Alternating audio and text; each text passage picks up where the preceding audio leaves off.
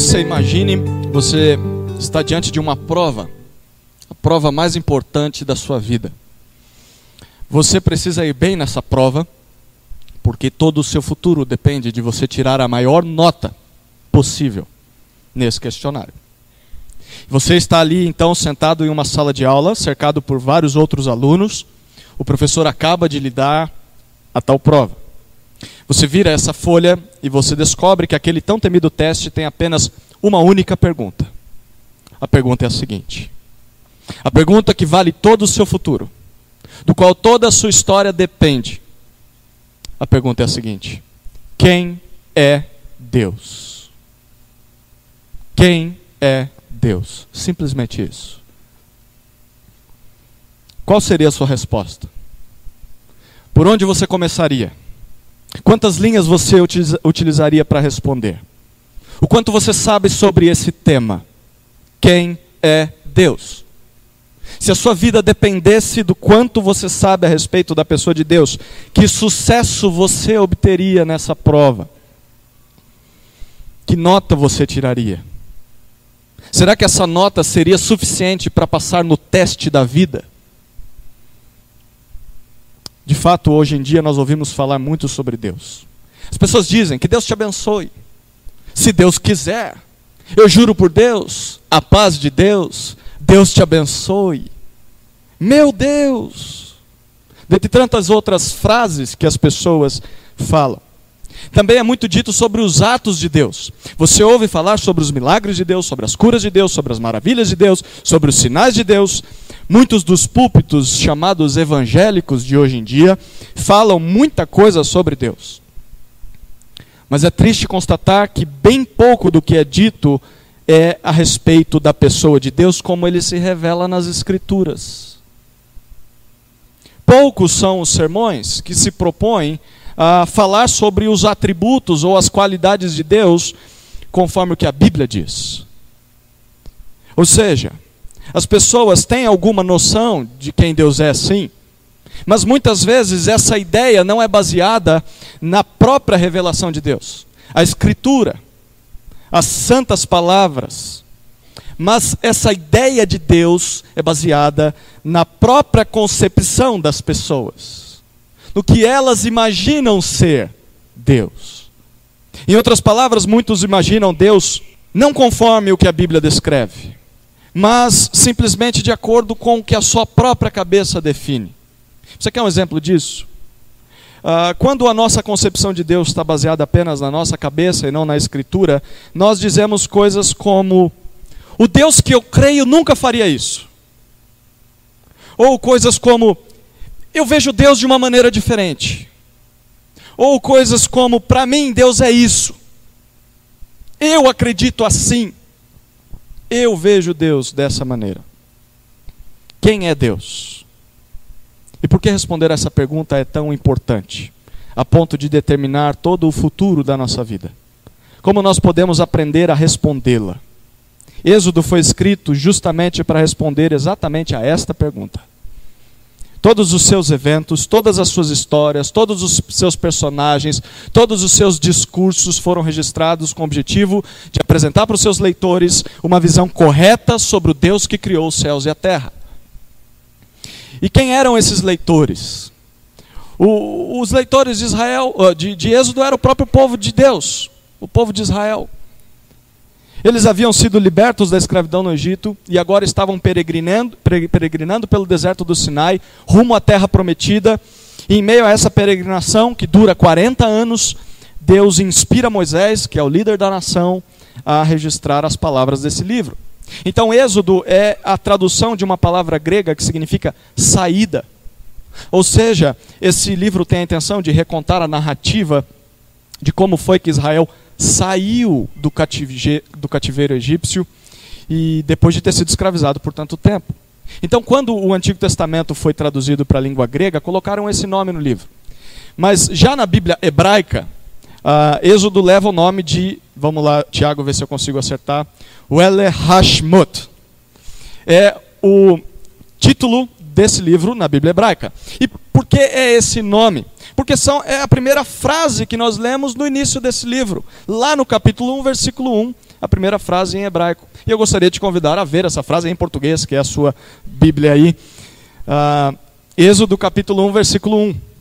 Wele Hashmot significa: Estes são os nomes. Essa primeira expressão que você vê aí no versículo 1. Estes são os nomes. Êxodo tem a intenção de nos contar a respeito dos nomes. Nomes de quem? É a continuação da história de Gênesis. Esses são os nomes dos israelitas que entraram no Egito com Jacó. Ou seja, o livro de Êxodo começa onde o livro de Gênesis termina. E onde o livro de Gênesis termina. Você vai lembrar que domingo passado nós vimos que Gênesis nos conta sobre as origens das nações e, em específico, fala sobre a origem da nação de Israel. Esse povo surge da linhagem de um homem chamado Abraão. Abraão gera Isaac, que por sua vez gera Jacó, e no meio da sua vida Deus muda o seu nome para Israel, que significa Deus prevalece. Com isso, o Senhor quer dizer que vai cumprir os seus planos ao criar a humanidade, mesmo que o próprio homem fale em agradar a Deus. Houve grande fome na terra onde Jacó vivia com a sua família. E por meio de um de seus filhos, que é José, e de uma história extraordinária, toda a família de Jacó é conduzida até o Egito, porque o Egito naquele momento era o único local na face da terra em que havia mantimento. Então toda a família de Jacó vai até o Egito, e Jacó morre no Egito. Os seus filhos voltam para a terra onde eles moravam e enterram o seu pai e retornam para o Egito e ficam no Egito. Então o livro de Gênesis termina com a morte do filho de Jacó, José, que antes de morrer diz o seguinte aos seus irmãos. Gênesis capítulo 50, versículos 24 e 25. Depois dessas coisas, José disse a seus irmãos: Estou para morrer mas Deus certamente vos visitará e vos fará subir desta terra para a terra que jurou a Abraão, a Isaque e a Jacó. E José fez os israelitas jurarem, dizendo: Certamente Deus vos visitará e fareis transportar daqui os meus ossos. José desejava ser enterrado na terra de seus pais, na terra prometida que Deus tinha prometido aos seus antepassados, a terra de Canaã. E é assim que o livro de Gênesis termina, versículo 26. Então morreu José, com 110 anos de idade, e depois de o embalsamar, colocaram-no num caixão no Egito. Êxodo conta exatamente os eventos sequentes a essa passagem. Depois de falar sobre cada família que entrou no Egito lá na época da fome, o livro de Êxodo nos diz no versículo 5 a 7 do capítulo 1. Olha, Êxodo 1, 5 a 7. Todos os descendentes de Jacó eram 70. José, porém, já estava no Egito. José morreu, e também todos os seus irmãos e toda aquela geração. E os israelitas se reproduziram e aumentaram muito, multiplicaram-se, tornaram-se muito fortes e encheram aquela terra. A multiplicação dos israelitas no Egito era um cumprimento cumprimento de uma promessa que Deus havia feito a Abraão lá no passado. E eu gostaria que você abrisse aí a sua Bíblia em Gênesis capítulo 22, versículos 17 e 18. Gênesis 22, 17 e 18, Deus disse assim: Deus está falando a Abraão: Que com certeza te abençoarei e multiplicarei grandemente a tua descendência, como as estrelas do céu e como a areia na praia do mar e a tua descendência dominará a cidade dos seus inimigos. E todas as nações da terra serão abençoadas por meio da tua descendência, pois obedeceste à minha voz.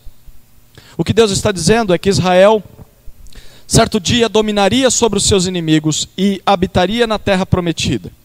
Em Êxodo, eles ainda não dominavam sobre os seus inimigos, mas já estavam aumentando em muito, em, muito em número. Era uma das promessas também desse texto. E é aí que nós vemos a história narrada por Êxodo. Então, a partir de agora, na maior parte do nosso tempo, nós falaremos sobre a história que Êxodo nos apresenta, a sua narrativa. Passearemos por esse livro, lendo algumas passagens e vendo o que ele tem a intenção de ensinar. E ao término, nós faremos, na minha conclusão, ah, falaremos sobre a mensagem teológica. A principal lição que esse livro tinha a intenção de ensinar aos seus leitores e como isso é prático para os nossos dias. Vamos lá então caminhar sobre o livro de Êxodo, volte aí para Êxodo, ah, capítulo 1. Nós falaremos sobre a história de Êxodo na maior parte desse tempo agora. Êxodo é um livro composto por 40 capítulos, que em média leva duas horas e meia para serem, para serem lidos todos esses capítulos. Então, se você tiver essas duas horas e meia numa fila de banco, você pode ler o livro de Êxodo. Nós não temos todo esse tempo aqui. Eu bem que gostaria de ler o livro inteiro com vocês e ir fazendo comentários pontuais em cada passagem, mas não dá. Então, o que nós vamos fazer é estudar algumas das passagens principais. Naturalmente, esse livro se divide em duas partes bem claras. Você percebe a primeira parte do livro de Êxodo, indo do capítulo 1 até o capítulo 18. Capítulo 1 a 18 de Êxodo, nós vemos Deus libertando Israel. Deus liberta Israel da escravidão ao Egito por meio de grandes milagres e sinais. Segunda parte do livro, capítulos 19 até 40. Segunda parte, capítulos 19 a 40. E aí nós vemos Deus estabelecendo Israel. Se na primeira parte Deus liberta, na segunda parte Deus estabelece esse povo como o seu povo na terra, por meio da lei de Moisés, por, por meio do tabernáculo e por meio dos sacrifícios. Então, a progressão do tempo nesse livro também é bem interessante. Capítulo 1 de Êxodo, nós lemos o resumo do que aconteceu por centenas de anos, cerca de quatro séculos, só no capítulo 1. Capítulo 2, nós temos o que é descrito, uh, uma história de 80 anos. E do capítulo 3 até o capítulo 40 no final do livro, a velocidade diminui muito. E nós encontramos o relato de algo que durou apenas um ano na história do povo de Israel. Então vamos para a primeira parte. Deus liberta Israel, capítulos 1 até 18. Quatro palavras aqui podem nos ajudar a compreender esse evento aqui. A primeira palavra é Moisés. Moisés. Capítulos 1 a 4 você vê a história de Moisés. Nós já lemos que Deus fez com, com que os israelitas se multiplicassem na terra do Egito. Nós lemos isso agora há pouco. Quanto mais o tempo passava, uh, mais filhos os israelitas tinham ali na terra do Egito. E por medo de uma revolta social, em que os egípcios seriam minoria, o rei do Egito, que é Faraó, ele passa a escravizar os israelitas. Mas o plano dele não tem muito sucesso. Você vê no capítulo 1, versos 12 e 13, o seguinte: olha o que diz, capítulo 1, versos 12 e 13. Todavia, quanto mais os egípcios oprimiam o povo de Israel, mais este se multiplicava e se espalhava. De maneira que os egípcios ficaram com muito medo dos israelitas. Por isso, os egípcios escravizavam os israelitas com mais rigor. Quanto mais o povo de Deus era oprimido, mais se multiplicava. E quanto mais se multiplicava, mais era oprimido. Para tentar conter esse avanço numérico de Israel, o faraó então lança mão de uma ideia muito perversa. E ele decide matar todos os meninos israelitas no momento do seu nascimento. É aí que entra a história de Moisés. Após o seu nascimento, a sua mãe consegue escondê-lo por três meses. Mas chegou um tempo em que já não era mais possível fazer isso.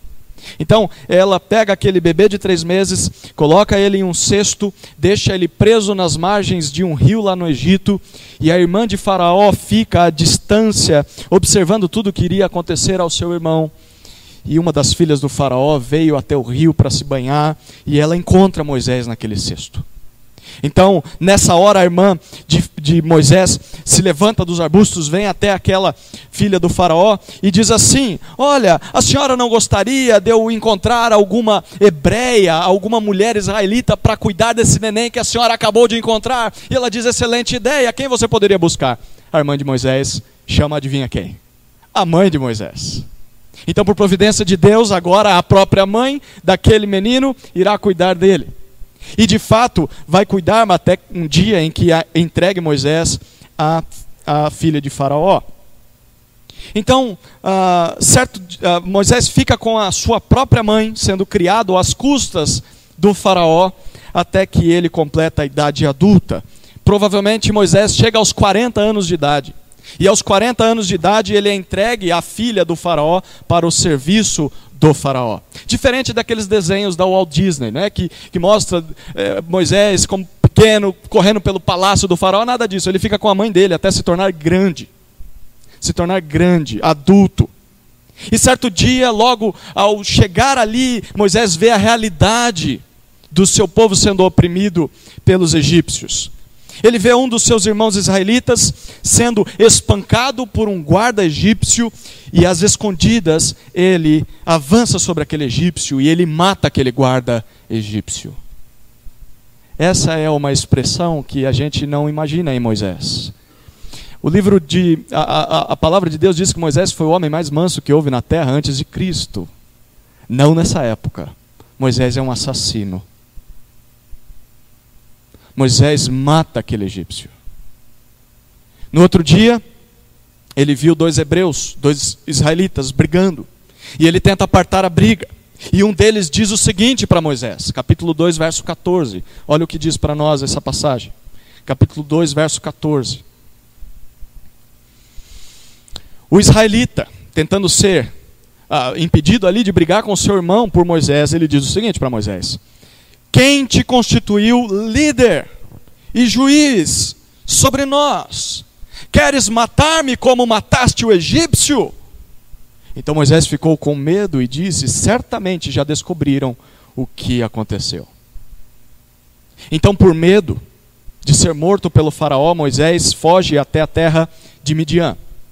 A terra de Midian fica a cerca de 450 quilômetros de distância do Egito. Uma caminhada de mais ou menos seis dias e seis noites de viagem. Ali Moisés se casa, tem filhos e vive mais 40 anos, até completar a idade de 80 anos. Ao cuidar do, do rebanho do seu sogro, Moisés passava então os seus dias ali na terra de Midian. Tudo que poderia estar passando na cabeça deste senhor, já idoso, era o de aposentar, aproveitar a sua aposentadoria e morrer em paz ali ao lado da sua família, mas Deus tinha outros planos para esse homem fazendo o seu trabalho, cuidando do rebanho do seu sogro. Esse homem chega a um monte chamado Oreb. E olha o que aconteceu. Capítulo 3, versículo 2. Depois nós leremos o versículo 7. Capítulo 3, versos 2 e 7. E o anjo do Senhor apareceu-lhe em uma chama de fogo numa sarça Moisés olhou e viu que a sarça estava em chamas, mas não se consumia. Versículo 7. Então o Senhor disse: Tenho visto a opressão sobre o meu povo, que está no Egito, e tenho ouvido o seu clamor por causa dos seus opressores. Conheço os seus sofrimentos. Agora, portanto, vai. Eu te enviarei ao Faraó para que tires do Egito meu povo, os israelitas. Os israelitas estavam sofrendo estavam clamando a Deus por socorro. Deus os ouviu. E Deus usaria Moisés para libertá-lo das mãos do Faraó, um homem de 80 anos de idade. Depois de certa relutância, Moisés se apresenta ao serviço junto com seu irmão Arão. Eles falam com os líderes de Israel, o povo de Deus acredita nas palavras de Deus. Essa é a primeira palavra para entender essa primeira parte, Moisés. Segunda parte dessa segunda palavra dessa primeira parte. Faraó. Faraó. Capítulos 5 até o capítulo 7, versículo 13. Capítulo 5 até o capítulo 7, verso 13. Olha o que dizem os primeiros versículos do capítulo 5, versículos 1 e 2. Depois disso, Moisés e Arão foram ao Faraó e disseram: Assim diz o Senhor, o Deus de Israel: Deixa o meu povo ir, para que me celebre uma festa no deserto. Mas o Faraó respondeu: quem é o Senhor? Para que eu atenda a sua voz e deixe Israel ir? Não conheço o Senhor, nem deixarei Israel ir. Os egípcios tinham incontáveis deuses, mais deuses do que o total de pessoas aqui presentes nesse salão. Mesmo em meio a tanta religiosidade, havia um Deus que eles não cultuavam que na verdade era o único verdadeiro Deus, o Senhor, o Criador dos céus e da terra. Faraó diz que não o conhece. E Faraó diz que não deixaria o povo desse Deus ir embora. E de quebra, Faraó aumenta o trabalho escravo do povo de Israel. Ele diz: eles têm tempo de sobra porque estão clamando a esse tal de Deus. Então eu vou dar mais trabalho para eles. Diante disso, Deus diz o seguinte a Moisés, capítulo 7, versículos 3 a 5. Olha o que diz lá. Capítulo 7, versos 3 a 5. Deus está falando o seguinte para Moisés: Moisés, diante do que Faraó te respondeu, eu, porém, diz o texto, endurecerei o coração do Faraó e multiplicarei os meus sinais e as minhas maravilhas na terra do Egito. Mas o Faraó não vos ouvirá. Colocarei minha mão sobre o Egito e tirarei daquela terra os meus agrupamentos, o meu povo, os israelitas, com grandes feitos de juízo. E os egípcios saberão que eu sou o Senhor, quando eu estender a mão sobre o Egito e tirar os israelitas do meio deles.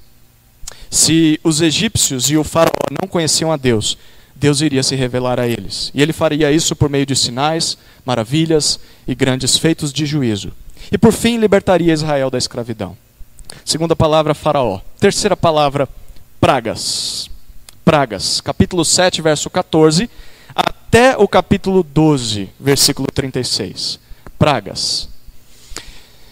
Então Deus se revela aos egípcios. E Deus faz isso por meio de dez pragas terríveis. Na primeira praga, Deus transforma as águas do Egito em sangue. Na segunda praga, ele enche a terra toda de rãs. Na terceira praga, Deus infesta todo aquele território de piolhos. Na quarta praga, Deus traz grandes enxames de moscas. Na quinta praga, Deus provoca uma peste nos animais. Na sexta praga, Deus acomete feridas em todos os homens, em todos os animais. Na sétima praga, Deus faz cair uma terrível chuva de pedras que mata todos os animais do Egito. Na oitava praga, Deus envia uma nuvem de gafanhotos que consumiram todas as plantações egípcias. Na nona praga, Deus faz com que todo o Egito permaneça em trevas por três dias. E na décima praga, Deus mata todos os primogênitos do Egito. Interessante notar é que cada uma dessas pragas era uma afronta contra os deuses egípcios. Todas elas estavam ligadas ao poder desses deuses. E em cada uma delas, Deus prova ser maior que os deuses egípcios. Inclusive maior até do que o próprio Faraó. Faraó era considerado um filho dos deuses. E Deus demonstra que reina até mesmo sobre ele, matando o seu primeiro filho. É digno de nota que uh, os israelitas só escaparam dessa última praga, a morte dos primogênitos, porque sacrificaram um cordeiro macho sem defeito, como Deus havia ordenado para eles. E, e, os israelitas passaram o sangue desse cordeiro nos umbrais das suas portas, da, da porta das suas casas. E quando o anjo do Senhor passou de madrugada para matar os primogênitos no Egito, o anjo do Senhor pulou as casas em que encontrava o sangue daquele cordeiro sacrificado horas atrás. E esse anjo poupou o primogênito daquela família. A essa data Deus chamou de Páscoa do Senhor, que deveria ser uma festa a ser celebrada todo ano, em memória de quando Deus libertou o povo de Israel da escravidão ao Egito. Essa terceira palavra, pragas. Quarta palavra dessa primeira parte, deserto. Deserto capítulo 12, versículo 37, até o capítulo 18 nós vemos isso. Depois da última praga, os egípcios imploram aos israelitas que eles saiam da sua terra. E eles chegam a dar as suas joias de presentes, dizendo: Por favor, suma da nossa frente, a gente não quer ver vocês mais. Nem pintados de ouro, e podem levar o nosso ouro. Então Israel sai do Egito. E ainda leva os bens do Egito, como Deus havia prometido a Abraão. E você vai se lembrar que agora, ah, ah, perdão, quando eles entraram no Egito, quem está atento à leitura, capítulo 1, versículo 5, diz que quantas pessoas eram quando eles chegaram no Egito? Os filhos de Jacó eram 70. 70 membros daquela família. Agora, olha o capítulo 13, versículo 37. Capítulo 12. Obrigado aos irmãos que corrigiram a referência aqui, eu tinha anotado errado. Capítulo 12, versículo 37. Diz assim: E os israelitas viajaram de Ramsés a Sucote, cerca de 600 mil homens a pé, sem contar as crianças. Se nós considerarmos as esposas, os filhos e os escravos, em uma matemática bem simples, bem simples nós chegaremos ao número estimado de 2 milhões de pessoas de 70, Deus transformou em 2 milhões de pessoas. Antes de sair do Egito, Deus havia prometido o seguinte a Moisés. Olha o capítulo 14, verso 4. Volte, vamos um pouquinho mais à frente. 14, 4. Endurecerei o coração do Faraó, e ele os perseguirá. Serei glorificado por meio do Faraó e de todo o seu exército, e os egípcios saberão que eu sou o Senhor. Os egípcios saberão que eu sou o Senhor. Se os egípcios não conheciam a Deus durante a sua vida, eles vão conhecer a Deus na sua morte. E Deus promete uma vitória gloriosa contra eles. E depois disso, de fato, eles saberão quem Deus é. Então o povo marcha, liderado por Moisés. À frente do povo, Deus envia uma coluna de nuvem que os protege do sol e os conduz em meio ao deserto. À noite havia uma coluna de fogo que os iluminava e permitia que eles caminhassem durante a madrugada. Enquanto isso, Faraó se arrepende de ter deixado o povo ir. E Faraó corre atrás dos israelitas, ele e todo o seu exército. Israel chega a um ponto em que a caminhada já não é mais possível, porque à sua frente está o Mar Vermelho e atrás as cavalarias egípcias. Então, Deus ordena que Moisés toque as águas com seu cajado e as águas se abrem. E o povo passa ileso pelo meio do mar com os pés a seco. E Faraó vê toda aquela cena. E Faraó então entra por esse caminho em seguida atrás do povo. Porém, quando todos os israelitas terminaram de atravessar o mar, Deus fecha as águas e mata todos os soldados egípcios, incluindo Faraó. Como Deus havia dito, ele foi glorificado através da vida dos egípcios. Ao demonstrar que os egípcios estão em suas mãos e são derrotados por ele a qualquer momento, como foram derrotados. Acontece que logo após esse evento, os israelitas se viram sem comida, sem bebida. E eles murmuraram. Eles reclamaram contra Moisés, mas também reclamaram contra Deus. Eles desejavam voltar ao Egito, apesar de ver tudo o que Deus havia feito. Deus lhes dá água por meio de meio, por meios miraculosos. Deus lhes dá carne de aves. Deus lhes dá uma farinha uh, da qual eles produziam pão, chamado, chamado de maná. Essa farinha caía do céu de madrugada junto com o sereno.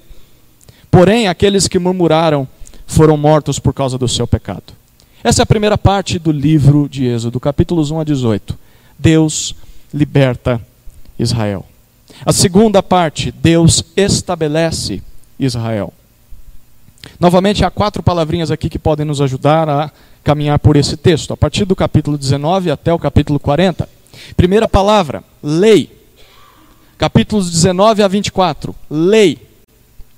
Deus conduz o seu povo àquele monte sobre o qual, ele havia se revelado a Moisés no passado, naquele local onde ele se revela por meio de uma sarça ardente. O Monte Horebe, que também era chamado de Monte Sinai. Deus manda que Moisés suba novamente, e de lá de cima Deus diz o seguinte para Moisés, capítulo 19, versículos 4, 5 e 6. Olha o que diz o texto, 19, de 4 a 6. Vistes o que fiz aos egípcios, e como vos carreguei sobre asas de águias e vos trouxe a mim. Agora, portanto, se ouvirdes atentamente a minha voz e guardardes a minha aliança, sereis minha propriedade exclusiva dentre todos os povos, porque toda a terra é minha. Mas vós sereis para mim reino de sacerdotes e nação santa. Essas são as palavras que falarás aos israelitas. Diante de tudo aquilo que Deus já havia feito por eles, os israelitas são chamados a ouvir a voz de Deus e a obedecer às ordens do Senhor. E a partir daquele momento, Deus os transformaria em um povo especial, um povo diferente de todos os outros povos, um povo santo, um povo separado para o uso exclusivo de Deus. Deus então ordena para que eles se preparem e se santifiquem por dois dias, porque no terceiro dia Deus desceria até aquele monte à vista de todo o povo em meio a uma grande nuvem.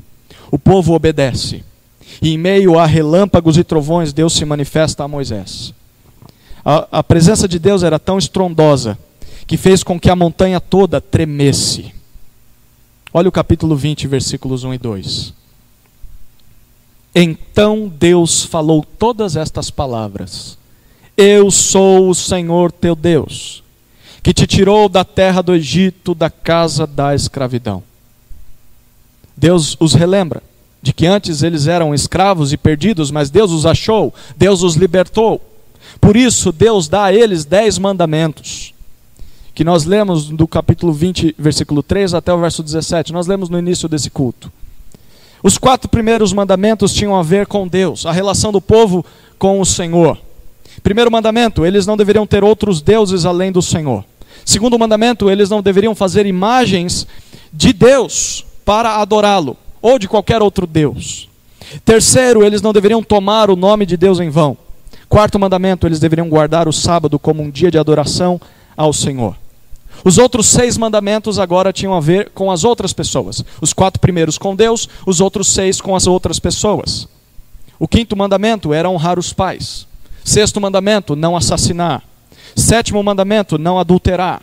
Oitavo mandamento, não roubar. Nono mandamento, não mentir sobre os outros. Décimo mandamento, não cobiçar o que é dos outros.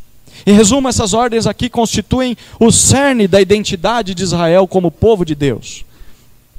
Enquanto Israel praticasse essas dez palavras, essas dez ordens, aquele povo seria diferente de todos os outros povos da terra e seria capaz de representar ao Senhor nesse mundo. Após isso, Deus então ordena mais algumas leis a Moisés, e Moisés volta até o povo que está no pé do monte, e Moisés conta essas palavras ao povo, Moisés escreve essas palavras, o povo se alegra, o povo promete obedecer a tudo que foi ordenado. Deus, então Deus chama Moisés novamente a subir no monte. Outra vez Deus aparece em meio a uma grande nuvem no topo do monte, e Moisés permanece ali 40 dias e 40 noites, conversando com Deus. Segunda palavra desse trecho: tabernáculo. Tabernáculo. Nós lemos isso do capítulo 25 até o capítulo 31. Durante esse período, 40 dias e 40 noites, Deus dá a Moisés orientações bem específicas sobre algo que o povo deveria construir. Eles deveriam trazer o melhor dos seus recursos, prata, ouro, tudo aquilo que eles tinham de, de, de bom, de valioso. E qual o propósito? Capítulo 25, versículo 8. Olha o que diz. 25, 8. Eles me farão um santuário para que eu habite no meio deles. Eles me farão um santuário para que eu habite no meio deles. O Deus Todo-Poderoso, infinitamente glorioso, que faz tremer os céus e terra simplesmente ao falar com o homem, esse Deus deseja habitar no meio do seu povo. E a essa habitação ele dá o nome de tabernáculo em uma espécie de visão, lá no alto do monte, Deus mostra a Moisés um modelo de como Moisés deveria construir esse tabernáculo. Era uma espécie de barraca ou uma espécie de cabana, como ela deveria ser feita. E dentro dela haveria utensílios de ouro, de prata, de bronze. Haveria um local para o sacrifício de animais. Apenas sacerdotes, que eram os descendentes de Arão a partir daquele momento, poderiam entrar no tabernáculo com roupas específicas com dias de santificação, de purificação antes de adentrar ali. E só eles poderiam entrar lá para oferecer sacrifícios do povo até Deus, a Deus. Em uma parte dentro do tabernáculo haveria um lugar menor, um lugar separado por uma grande cortina. E esse lugar seria chamado de o lugar santíssimo, ou o santo dos santos. Dentro desse local haveria uma arca, uma espécie de caixote revestido de ouro Dentro dessa arca estariam os dez mandamentos, aqueles que Deus deu ao povo. E essa arca teria uma tampa, chamada de propiciatório. E a partir ah, disso, seria ali, no Santo dos Santos, acima do propiciatório, que é a tampa da arca, que Deus se manifestaria ao povo, por meio de uma coluna de nuvem e de fogo. Terceira palavra, pecado. Primeira palavra, lei segunda tabernáculo, terceira pecado. Capítulos 32 até 34 nós lemos isso. Deus está 40 dias e 40 noites passando as estipulações de como deve ser construído o tabernáculo. E o povo ficou lá embaixo. Adivinha o que aquelas pessoas fizeram nesses 40 dias? Capítulo 32, versículos 1 a 6. Vendo que Moisés demorava para descer do monte, o povo juntou-se em volta de Arão e lhe disse: Levanta-te, faze para nós um Deus que vá à nossa frente, porque não sabemos o que aconteceu a esse Moisés, o homem que nos tirou da terra do Egito. E Arão lhes disse: Tirai, tirai os brincos de ouro das orelhas de vossas mulheres, de vossos filhos e de vossas filhas, e trazei-os aqui. Então todo o povo tirou os brincos de ouro das orelhas e os levou a Arão. Ele os recebeu de suas mãos e deu forma ao ouro com um cinzel, fazendo dele um bezerro de fundição. Então eles exclamavam: Ó oh Israel, aí está o teu Deus, que te tirou da terra do Egito. Vendo isso, Arão edificou um altar diante do bezerro e proclamou: Amanhã haverá festa ao Senhor. No dia seguinte, eles se levantaram cedo, ofereceram holocaustos e trouxeram ofertas pacíficas. O povo sentou-se para comer e beber e depois se levantou para se divertir. Esse povo, que viveu por mais de 400 anos em uma terra pagã e idólatra, acabou fazendo o que estava acostumado a fazer por tanto tempo. Os israelitas não sabiam lidar com um Deus invisível, como muitos de nós não sabemos lidar. Então, eles querem uma estátua que represente esse Deus. Eles querem um ídolo, uma imagem a que eles possam recorrer. Para que essa imagem à sua frente liderasse a peregrinação como uma espécie de procissão. Arão, irmão de Moisés, é chamado. E provavelmente, forçado pela massa a princípio, ele recolhe as joias do povo. E a partir dessas joias fabrica um bezerro de ouro. E ao ver o bezerro de ouro, o povo chama aquele bezerro de Senhor. E atribui àquele bezerro que acabou de ser forjado a libertação do Egito. No dia seguinte, eles realizam um dia de festa e adoração a Deus. Deus estava sendo representado por aquele bezerro. O povo comeu, o povo bebeu, e embriagado, esse povo se diverte, diz o texto. Essa expressão traz a ideia de prostituição, sexo. Provavelmente Israel se engraçou com cultos sexuais, que eram muito comuns nas religiões pagãs da época. E ao ver isso, Deus diz a Moisés lá no monte o que estava acontecendo. Deus decide destruir a todos e recomeçar um povo novo a partir de Moisés. Mas Moisés intercede pelo povo. Aquele que antes era um assassino, agora tem misericórdia e diz: Deus, não faça isso. Tudo que o Senhor fez vai ter sido em vão. Não faça isso, Deus. Preserva esse povo.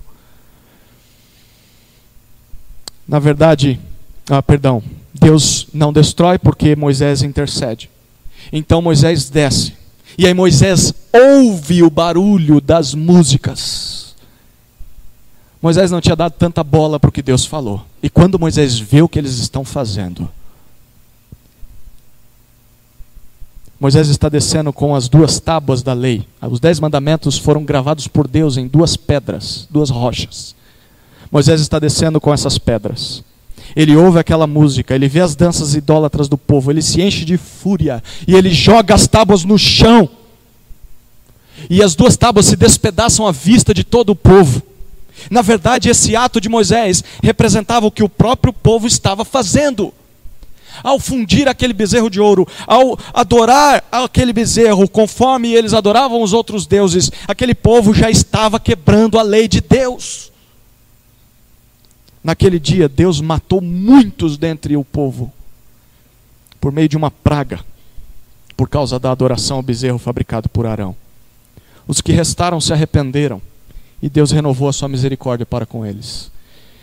Moisés novamente sobe, sobe o monte Sinai, e ele fica mais 40 dias e mais 40 noites em jejum, sem comer e sem beber. E ele, ele agora escreve os dez mandamentos em duas novas tábuas de pedras. Ele desce do monte e o povo promete lealdade ao Senhor. E aí nós temos a última palavra que representa a última parte desse livro: glória. Glória. Capítulos 35 até capítulo 40. Na última parte desse livro, nós lemos a respeito da expressão de obediência do povo. Israel se empenha por construir o tabernáculo, conforme aquele modelo que Deus havia mostrado a Moisés. A família de Arão fica responsável por celebrar os cultos, os cultos a Deus e a realizar os sacrifícios. A partir de agora, eles serão sacerdotes do Senhor. O tabernáculo é levantado os utensílios criados são colocados dentro do tabernáculo. E então, capítulo 40, versículos 34 até 38, dizem o seguinte: Então a nuvem cobriu a tenda da revelação, o tabernáculo. E a glória do Senhor encheu o tabernáculo. De maneira que Moisés não podia entrar na tenda da revelação, pois a nuvem repousava sobre ela e a glória do Senhor enchia o tabernáculo. Quando a nuvem se levantava de cima do tabernáculo, os israelitas partiam, avançando em suas jornadas. Se a nuvem, porém, não se levantava, eles não partiam até o dia em que ela se levantasse. Porque a nuvem do Senhor estava sobre o tabernáculo de dia, e o fogo aparecia sobre ele de noite, diante dos olhos de toda a casa de Israel, em todas as suas jornadas. Começa então a verdadeira peregrinação do povo pelo deserto rumo à terra prometida Fim do livro de Êxodo. Diante de tudo isso que nós vimos a respeito desse livro, o que mais de importante nós poderíamos aprender com toda essa história? Tem tantas coisas que nós poderíamos destacar. Nós temos a Páscoa, nós temos a maneira que o povo deveria se portar, os Dez Mandamentos. Nós temos ah, alguns detalhes do tabernáculo, nós temos detalhes dos sacrifícios, nós temos detalhes do pecado do povo. Tantas coisas que nós poderíamos destacar, mas há um, um elemento que nós aprendemos apenas ao ler este livro. Só, há um elemento que você só descobre do livro de Êxodo lendo o livro de Êxodo, não assistindo a novela que passa na televisão. Não vendo os filmes da Walt Disney ou as histórias para crianças que são baseados na história de Moisés. Há uma lição que você só aprende lendo a palavra de Deus. E essa lição é que em Êxodo nós aprendemos sobre quem Deus é. Essa é a lição mais importante do livro de Êxodo. Quem Deus é. Quando Deus aparece a Moisés lá no início da história, por meio de uma sarça ardente, olha o que Moisés pergunta para Deus. Capítulo 3, versículo 13. Volte aí algumas páginas. Capítulo 3, versículo 13. Então Moisés, capítulo 3, verso 13. Então Moisés disse a Deus: Quando eu for aos israelitas e lhes disser, o Deus de nossos pais me enviou a vós, e eles me perguntarem, qual é o nome dele? Que lhes direi? O nome de alguém confere a essa pessoa identidade. Quando nós lembramos de uma pessoa, nós lembramos do nome dessa pessoa. E quando nós ouvimos o nome de uma pessoa, nós lembramos quem ela é.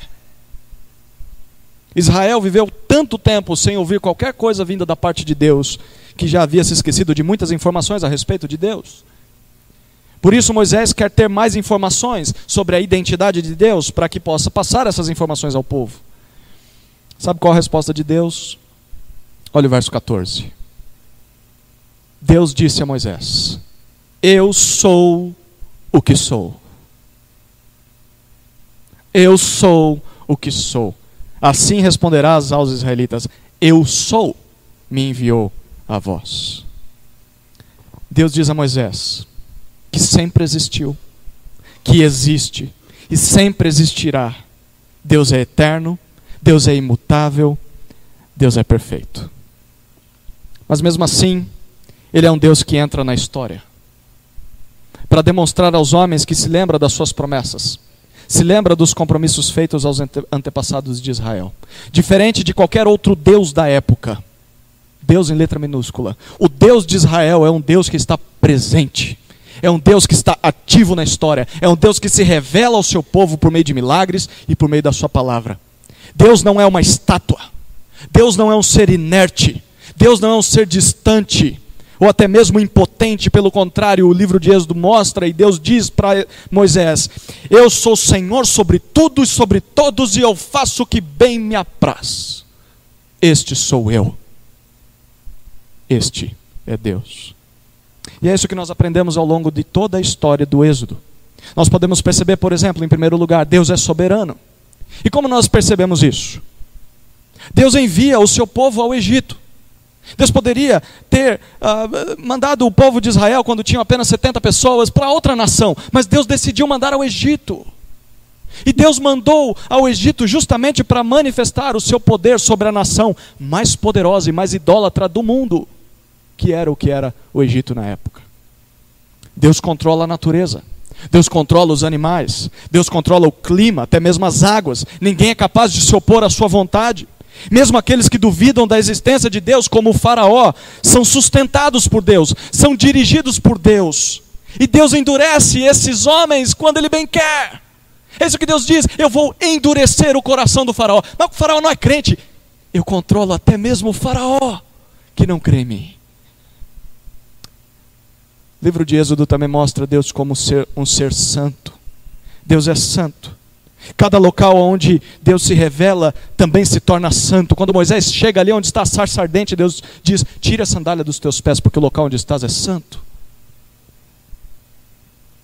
O monte onde Deus se encontrou com Moisés, por diversas vezes experimentou essa santidade. Ninguém podia se aproximar daquela tão grandiosa coluna de nuvem porque daquela coluna de nuvem saíam trovões, saíam relâmpagos. É por essa razão que dentro do tabernáculo apenas homens purificados e consagrados poderiam entrar. E além disso, somente o principal dos sacerdotes poderia entrar no Santo dos Santos, naquele local separado para sacrificar a Deus. O tabernáculo era uma expressão visível, visual da santidade de Deus. Mas a lei que Deus deu ao povo também era uma expressão dessa santidade, mas agora é uma expressão da santidade verbal uma expressão verbal dessa santidade. Então esse povo, ao olhar para o tabernáculo, via como Deus é santo. E ao ler a lei, entendia e percebia com os olhos, com os ouvidos, que Deus é santo. Eles podiam perceber que Deus é diferente de qualquer ser que eles conheciam. Deus era puro e eles também deveriam ser puros como ele era e como ele é, por meio da obediência à lei. Ao ler Êxodo, nós também descobrimos que Deus é justo. A sua santidade se manifesta em justo juízo contra aqueles que violam a expressão do seu santo caráter, da sua santa vontade. Os exércitos dos egípcios foram afogados como manifestação da justiça de Deus. Israel foi disciplinado por causa disso, na ocasião do bezerro de ouro. Deus é o supremo juiz de toda a terra. E Deus não julga só o seu povo, mas Deus julga também os inimigos do seu povo. Deus julga todas as nações. Deus julga até aqueles que não acreditam nele, como o Faraó. Deus não torce a justiça para favorecer alguém. Deus é reto em todos os seus atos, mas há uma característica, além de todas essas que eu citei, que é a principal de todas, que é o que o principal de todas ressaltada pelo livro de Êxodo. Deus é redentor. Deus é redentor. Apesar de ser tudo isso que nós falamos, há em Deus espaço para misericórdia. Diferente de todos os deuses e todas as divindades da terra, até hoje é assim. Diferente de todos os deuses que os homens inventam, Deus é amor. A maioria das religiões pinta Deus, uh, pintam os seus deuses com atributos desses que eu falei. Qualquer religião que você procurar dirá: não, Deus é soberano, Deus é santo e Deus é justo. Mas uma coisa que essas religiões não conseguem fazer é unir essas características ao amor. No final das contas, nenhuma religião do mundo consegue prender os seus adeptos pelo amor. Todos permanecem nas religiões ou por interesse em ganhar algo em troca desse Deus, seja riqueza, seja prosperidade, seja saúde, seja vida eterna, ou por medo medo de serem destruídos, medo de serem lançados no inferno, medo de serem castigados pela justiça implacável desse Deus. Esses são os maiores motivos pelos quais muitos se sacrificam por ideais religiosos, ou para receber algo em troca, ou por medo de alguma divindade. Mas o Deus que se revela em Êxodo é tão sublime, tão supremo, que apesar de ser totalmente eterno, totalmente soberano, totalmente santo e justo, também é amoroso e é misericordioso com o homem pecador.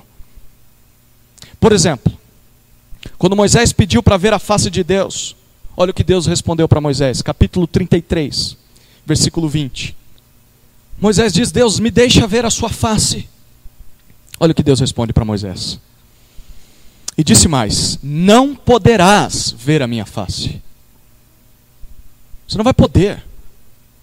Porque homem nenhum pode ver a minha face e viver, Moisés.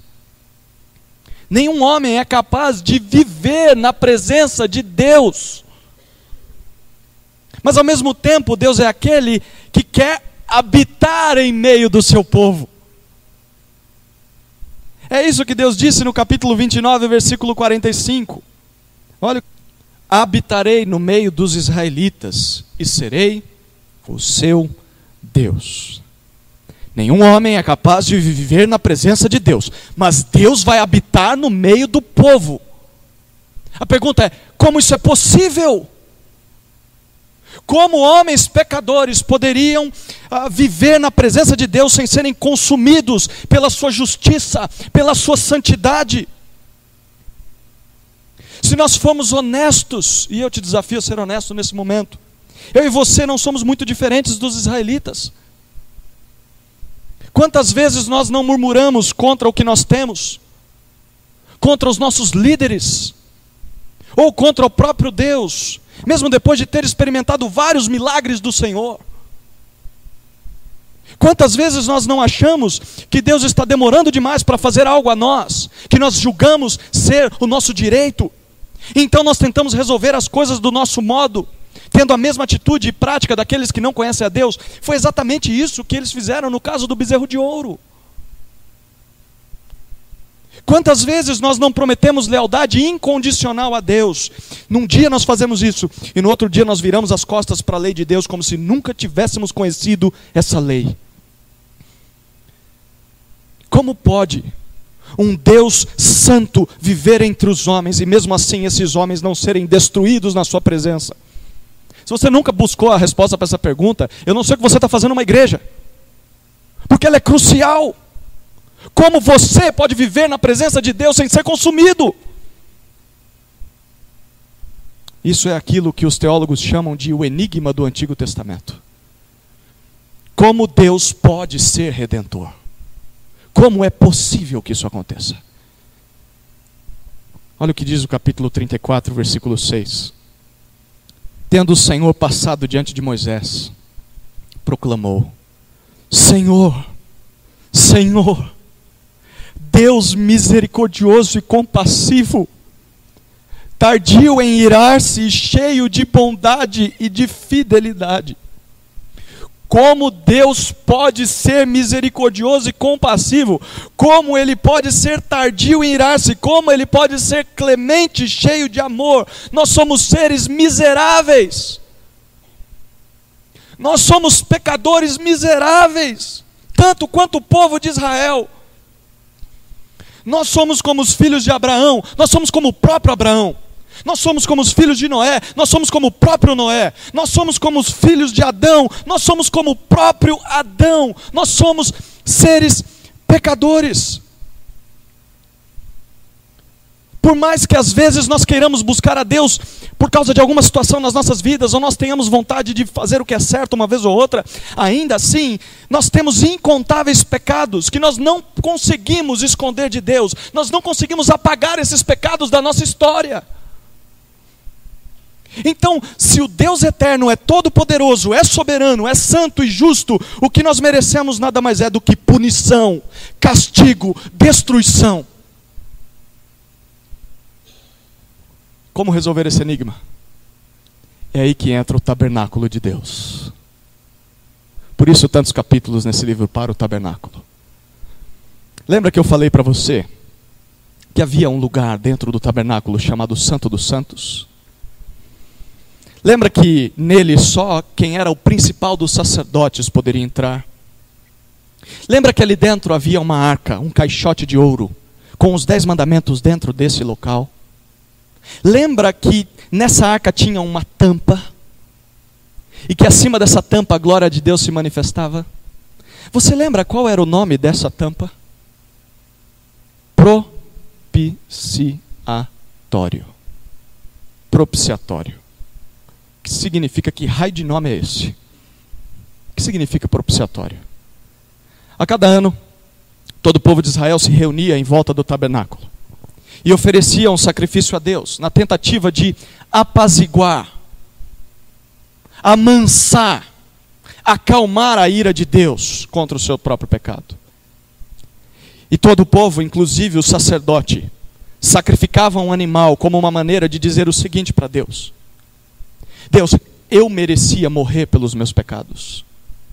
Mas este animal puro e inocente, o sangue dele derramado, será derramado no meu lugar. Ele morrerá no meu lugar. Então o principal dos sacerdotes, chamado de sumo sacerdote, entrava no Santo dos Santos. E ele chegava até a tampa daquela arca, até o propiciatório.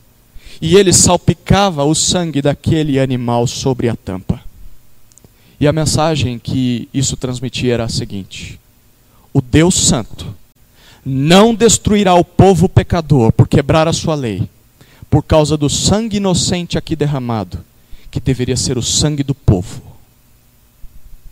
Era você que deveria morrer, não o animal. Dessa maneira, Deus não executava o seu juízo contra o pecado do povo e a sua ira era, em certo sentido, apaziguada. A partir desse sacrifício, Deus se tornava propício ao povo. Por isso, propiciatório. Deus agora, que antes o povo era o seu inimigo por causa do seu pecado, Deus agora olha para esse povo e o povo é objeto do seu favor.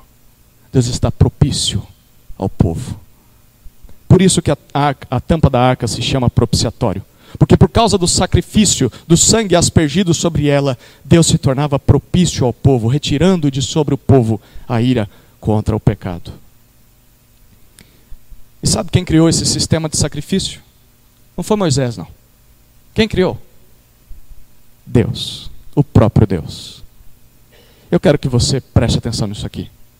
Mesmo sem precisar de nós, o Senhor quer se relacionar conosco. Mesmo sem precisar de nós, o Senhor quer se relacionar conosco. Ele providencia uma maneira para que isso aconteça, sem que nós sejamos destruídos. Mas surge um problema. Um cordeiro não pode representar um homem. Um cordeiro não pode me representar e não pode representar você. O sangue de um animal não é suficiente para assumir o sangue do homem pecador diante de Deus. E isso é óbvio. Quem pecou foi o homem, não foi o animal. Então quem tem que pagar pelo seu pecado é o próprio homem. É aí que surge o Novo Testamento. Se um homem tem de pagar pelos pecados do homem, Deus se fez homem. E Deus veio a esse mundo. Ele vive uma vida perfeita, em total cumprimento à lei de Moisés ele se identifica como o grande eu sou. Ele é o próprio tabernáculo de Deus na terra. Ele é um tabernáculo vivo. Ele é o verdadeiro pão do céu que veio para dar vida aos homens. Ele é o sumo sacerdote, o único que via a face de Deus sem ser consumido desde a eternidade. E então ele caminha até a cruz. A cruz não é o seu lugar. Ele deveria reinar sobre a terra, mas ele se entrega à morte em um madeiro. E por quê? Porque ali, naquela cruz, pendurado, aquele homem, o próprio Deus encarnado, se torna o verdadeiro propiciatório. Ele é o Deus Filho, Jesus Cristo. Sobre ele, Deus Pai desfere toda a sua justa ira contra os nossos pecados. O sangue que é derramado não é o nosso, muito menos o de um animal, mas é o sangue, como diz João, o sangue do Cordeiro de Deus que tira o pecado do mundo. Ele assume sobre si as nossas culpas e ele paga por cada uma delas. E aqui está a solução para aquele enigma do Antigo Testamento. Como Deus Santo pode ser misericordioso? Como Deus pode ser amor sem que nós uh, ser, sejamos castigados, sendo que nós merecemos castigo? Queria encerrar abrindo num versículo do Novo Testamento, 1 João capítulo 4, verso 10. Nisto está o amor. Não fomos nós que amamos a Deus, mas foi Ele quem nos amou e enviou seu Filho como propiciação pelos nossos pecados. Por meio de Jesus Cristo, Deus está propício a nos perdoar e nos tratar com misericórdia. Por meio do sacrifício de Jesus, Deus não nos castiga como nós merecemos. Queridos, é por isso que o livro de Êxodo foi escrito. Não só para nos apresentar várias historinhas sobre Moisés. E também não só para nos apresentar quem Deus é e nos dar recursos, por exemplo, para responder a uma prova, mas principalmente para nos mostrar como podemos nos achegar a esse Deus santo sem sermos consumidos. E todo o restante de nossas vidas, inclusive a nossa eternidade, depende de aprendermos essa lição. Ele é o Deus que exige santidade, mas ao mesmo tempo é o Deus que providencia essa santidade a nós. Para nos achegarmos até Ele, basta crermos naquilo que Ele fez na cruz, por meio do Seu Filho Jesus. Então nós podemos experimentar a sublime sensação de nos re relacionar com o Ser Supremo que nos criou, sem termos medo de sermos destruídos ou sem estarmos buscando algo em troca. Porque se você busca a Deus por medo ou buscando algo em troca, você não conhece o Deus que é amor. Você conhece qualquer outro Deus com letra minúscula, mas não conhece o Deus da Bíblia. Se você busca Deus por medo, ou se você busca só por medo, ou se você busca Deus só para ter algo em troca, você não conhece a Deus. E o que te resta é a ira desse Deus. Quando Israel lê esse êxodo, deveria ser tomado de humildade e constrangimento. O seu pecado deveria envergonhá-los e a salvação de Deus deveria humilhá-los. A única coisa que eles poderiam fazer é se aproximar de Deus com fé nos meios que Deus havia estabelecido para perdoá-los. E isso deveria provocar neles uma vida de completa busca por obedecer à lei de Deus. Mesmo que isso fosse impossível por completo, eles fariam: Deus, o que, é que eu posso fazer da minha vida se não viver para ti? E é isso que esse livro deveria provocar em mim e em você. Você crê em Jesus e você obedece à lei de Deus não para receber algo em troca, ou por medo de ser destruído, mas você faz isso por amor. Você obedece a Deus por amor. Amor àquele que te resgatou das trevas do pecado, mesmo que você não merecesse nada. Glória a Deus por isso. Amém? Vamos orar.